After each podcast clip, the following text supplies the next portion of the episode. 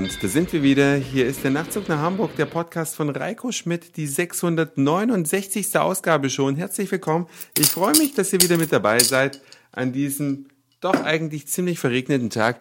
Kennt ihr das eigentlich, wenn man mit dem Auto draußen rumfährt und irgendetwas stimmt mit diesem Wagen nicht und man hat überhaupt keine Idee, warum die Lenkung nicht so präzise reagiert oder warum man auf der Straße, wenn es ein bisschen geregnet hat, sofort wegrutscht und ja, durch Zufall habe ich jetzt festgestellt, es lag an meinen Reifen. Ich kann es gar nicht verstehen. Diese Reifen, die sind auf dem BMW ja drauf gewesen, als der Wagen das Werk verlassen hat.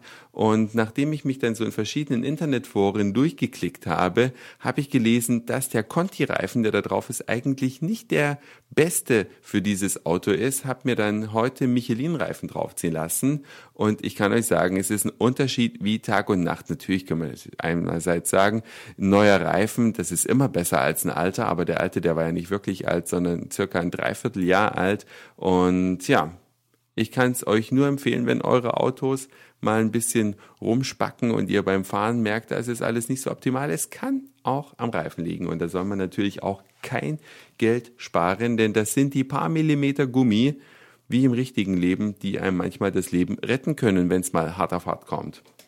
Und weil wir gerade schon beim Thema BMW sind, ich war heute mit einem Freund gemeinsam in der BMW Niederlassung in Hamburg auf der Suche nach einem Motorradhelm, denn die gibt's auch da zu kaufen. BMW verkauft ja auch Motorräder. Und ja, der Kumpel, der ist aus Holland und spricht kein Wort Deutsch, sondern nur Englisch. Und jetzt kommt das, was mich so ein bisschen fassungslos macht. In der größten BMW Niederlassung Hamburgs gibt es Verkaufspersonal, das spricht kein Englisch. Ist es in einer Stadt wie Hamburg normal, dass Leute in Verkaufspositionen, und wir reden ja hier nicht von irgendwelchen Aushilfskräften bei H&M, sondern wir reden hier von der BMW-Niederlassung in Hamburg, dass die kein Englisch sprechen?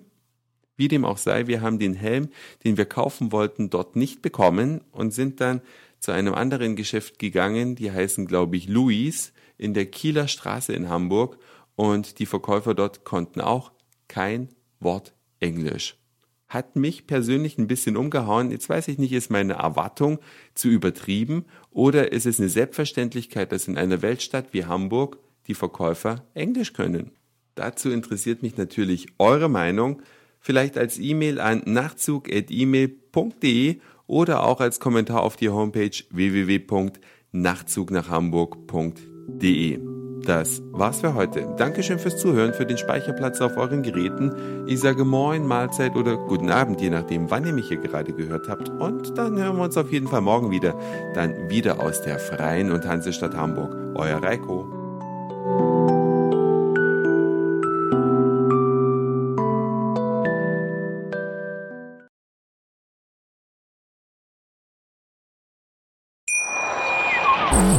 Schatz, ich bin neu verliebt. Was?